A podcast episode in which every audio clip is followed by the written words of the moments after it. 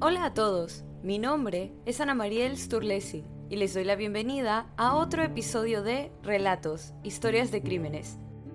Hoy hablaremos de cómo las acciones de un hombre arruinaron las festividades de Halloween para los niños de los Estados Unidos. Los sucesos que serán narrados hoy son la razón por la cual existe el miedo a las golosinas envenenadas y manzanas que esconden cuchillas de afeitar. Hoy narraremos el crimen de Ronald O'Brien. Ronald Clark O'Brien vivía con su esposa Diane e hijos Timothy de 8 y Elizabeth de 5 años en Deer Park en el estado de Texas, Estados Unidos. Para este momento de su vida, Ronald, quien era un optometrista y miembro regular de una iglesia, llegando a formar parte del coro, se encontraba con deudas de por lo menos 100 mil En la noche del 31 de octubre de 1974, O'Brien llevó a sus dos hijos a pedir dulces en las diferentes casas del vecindario, acompañados por su vecino Jim Bates, que de igual forma llevaba a sus hijos con él. En un punto de la noche, el grupo se detuvo en una casa de la cual no obtuvieron respuesta por parte de los inquilinos, al tocar la puerta, que estaba oculta tras una pared. Los niños se desesperaron y decidieron seguir adelante e ir a pedir golosinas a la siguiente casa, dejando atrás a Ronald y al vecino, quien, como había hecho en casas anteriores, permitía que Ronald subiera con los cuatro niños hasta las puertas de los hogares, mientras él permanecía al final del camino en la acera, observando de lejos. Una vez los niños ya se habían ido, O'Brien apareció unos segundos después de detrás de la pared que ocultaba la puerta, sosteniendo cinco popotes de papel de unas 20 pulgadas de largo, llamados Pixie Sticks, que contienen polvos comestibles de diferentes sabores. O'Brien le explicó a su vecino Jim que los ocupantes de la casa se los habían entregado para que se los dieran a los niños. Al final de la noche, O'Brien le dio a cada uno de los dos hijos de su vecino un pixie stick. Le dio uno a su hija Elizabeth, otro a su hijo Timothy y el quinto a un niño de 10 años que lo reconoció de la iglesia. Debido a una llovizna, el grupo regresó a sus respectivos hogares, en donde procedieron a comer los dulces y golosinas que se le habían sido entregados a lo largo de la noche. Cuando el pequeño Timothy quería comer el contenido del Pixie Stick, pero no lograba sacar el polvo saborizado, le pidió ayuda a su padre, que logró aflojarlo y se lo entregó nuevamente a su hijo. Al probarlo, Timothy se quejó del sabor diciendo que era amargo, así que su padre le dio una bebida azucarada para contrarrestar el mal sabor.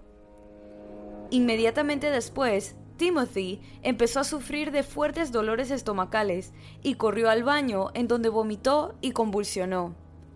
El padre llamó a los servicios de emergencia y enviaron una unidad de ambulancia en breves instantes, ya que se encontraba en el área atendiendo otra situación. Ronald le explicó al despachador que Timothy había consumido un dulce envenenado, que estaba vomitando en el baño y que cuando lo sostuvo en sus brazos, el niño perdió la conciencia. Timothy murió en camino al hospital tras consumir cianuro menos de una hora después de haber abierto el Pixie Stick. La muerte de Timothy por el dulce envenenado provocó miedo en la comunidad Numerosos padres en Deer Park y sus alrededores devolvieron a la policía los dulces que sus hijos adquirieron durante Halloween, por temor a que estuvieran mezclados con veneno. La policía no sospechó inicialmente que O'Brien hubiera cometido ningún delito, hasta que la autopsia de Timothy reveló que el Pixie Stick que consumió estaba mezclado con una dosis fatal de cianuro de potasio. Cuatro de los cinco Pixie Stick O'Brien afirmó haber recibido fueron recuperados por las autoridades de los otros niños, su hija menor Elizabeth, los hijos de su vecino y el niño de 10 años que lo reconoció, ninguno de los cuales había consumido los dulces. Los padres del quinto niño se pusieron histéricos cuando no pudieron localizar el caramelo, cuando la policía llamó a su casa para informarles. Los padres corrieron escaleras arriba para encontrar a su hijo dormido, sosteniendo el caramelo envenenado, no consumido. El niño no pudo abrir las grapas que sellaron el envoltorio. Los cinco Pixie Stick que se habían abierto con las dos pulgadas superiores rellenadas con polvo de cianuro y se volvieron a sellar con una grapa. Según un patólogo que examinó el Pixie Stick, el dulce consumido por Timothy contenía suficiente cianuro para matar a dos adultos, mientras que los otros cuatro contenían dosis que podrían haber matado de tres a cuatro adultos. O'Brien inicialmente le dijo a la policía que no podía recordar de qué casa había conseguido el Pixie Stick. La policía comenzó a sospechar de sus excusas porque O'Brien y su vecino solo habían llevado a sus hijos a casas en dos calles debido a la llovizna. Sus sospechas aumentaron después de enterarse de que ninguna de las casas que visitaron había entregado Pixie Sticks. Después de caminar por el vecindario con la policía tres veces, O'Brien los condujo a la casa que el grupo visitó, pero cuyo ocupante no respondió a la puerta. O'Brien afirmó que volvió a visitar la casa antes de alcanzar al grupo. Dijo que el dueño de la casa no encendió las luces, pero abrió la puerta y le entregó los cinco Pixie Stick. Afirmó haber visto solo el brazo del hombre, que describió como peludo. La casa era propiedad de un hombre llamado Courtney Melvin, Melvin era un controlador de tráfico aéreo en el aeropuerto William P. Hobby y no llegó a casa del trabajo hasta las 11 pm en la noche de Halloween. La policía descartó a Melvin como sospechoso cuando casi 200 personas confirmaron que estaba trabajando. A medida que avanzaba su investigación, la policía se enteró de que Ronald O'Brien tenía una deuda de más de 100 mil dólares y tenía un historial de no poder mantener un trabajo. En los 10 años anteriores al crimen, O'Brien había tenido 21 trabajos. En el momento de su arresto, era sospechoso de robo en su trabajo y estaba a punto de ser despedido. Su automóvil estaba a punto de ser embargado, había incumplido con varios préstamos bancarios y había ejecutado la casa familiar. La policía descubrió que O'Brien había contratado pólizas de seguro de vida por sus hijos en los meses anteriores a la muerte de Timothy. En enero de 1974, había contratado pólizas de seguro de vida de 10 mil dólares para sus dos hijos. Un mes antes de la muerte de Timothy, O'Brien contrató pólizas adicionales de 20 mil dólares para ambos niños, a pesar de las objeciones de su agencia de seguros de vida. En los días anteriores a la muerte de Timothy, O'Brien había contratado otra póliza de 20 mil dólares por cada niño. Las diversas pólizas totalizaron aproximadamente 60 mil dólares. La esposa de O'Brien sostuvo que no conocía de las pólizas de seguro de la vida de sus hijos. La policía también se enteró de que la mañana siguiente a la muerte de Timothy, O'Brien había llamado a su compañía de seguros para preguntar sobre el cobro de las pólizas que había contratado para su hijo.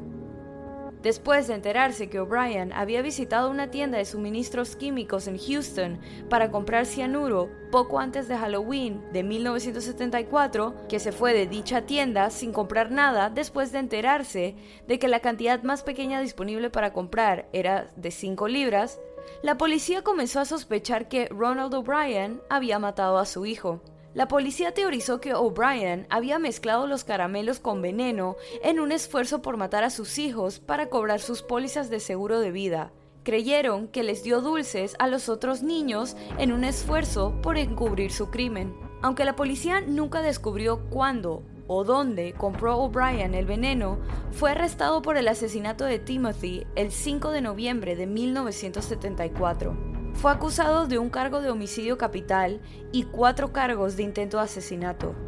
O'Brien se declaró inocente de los cinco cargos.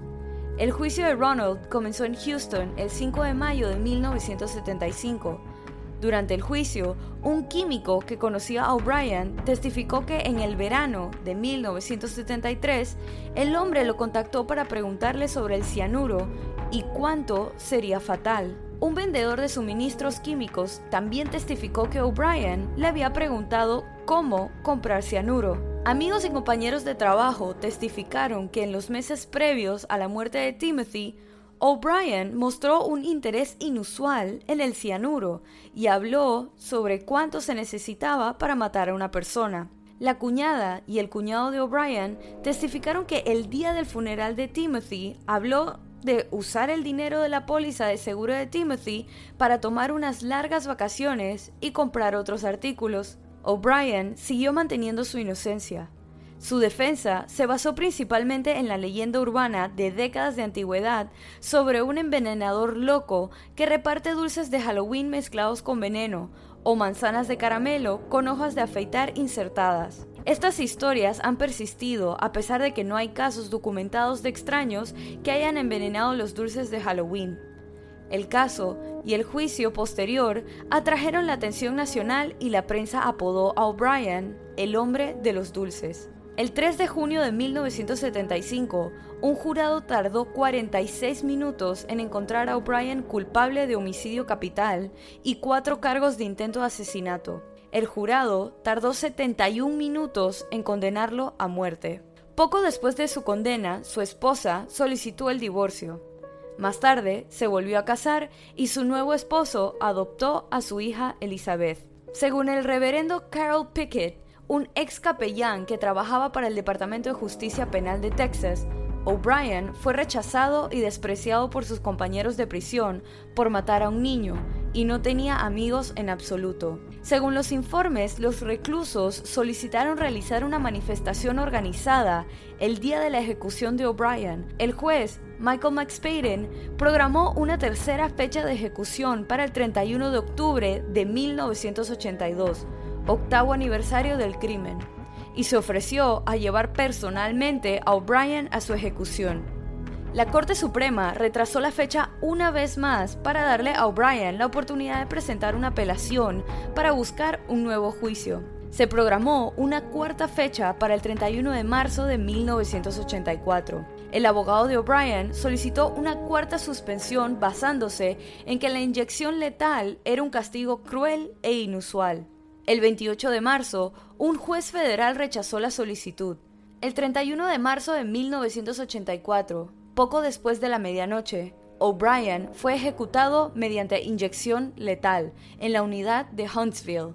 En su declaración final, O'Brien mantuvo su inocencia, afirmando que sentía que la pena de muerte estaba mal, y añadió, perdono a todos, y me refiero a todos los que han estado involucrados en mi muerte, Dios los bendiga a todos y que las mejores bendiciones de Dios sean siempre suyas. Durante la ejecución, una multitud de 300 manifestantes reunidos fuera de la prisión vitorearon, mientras algunos gritaban truco o trato. Otros les regalaron caramelos a los manifestantes en contra de la pena de muerte. Y así culmina este episodio de Relatos, Historias de Crímenes. Recuerden pasar por la cuenta de Instagram y dejar su opinión de este caso. La cuenta es Relatos en Podcast y la pueden encontrar en la descripción de este episodio. Si te gustó este relato, suscríbete o síguenos en la plataforma de tu preferencia que utilices para escuchar los episodios y no dudes en dejar una calificación y comentarios. Mi nombre es Ana María Sturlesi y muchas gracias por acompañarme en esta narración nuevamente y bienvenido si es tu primera. Nos vemos la otra semana con otro caso en Relatos, Historias de Crímenes.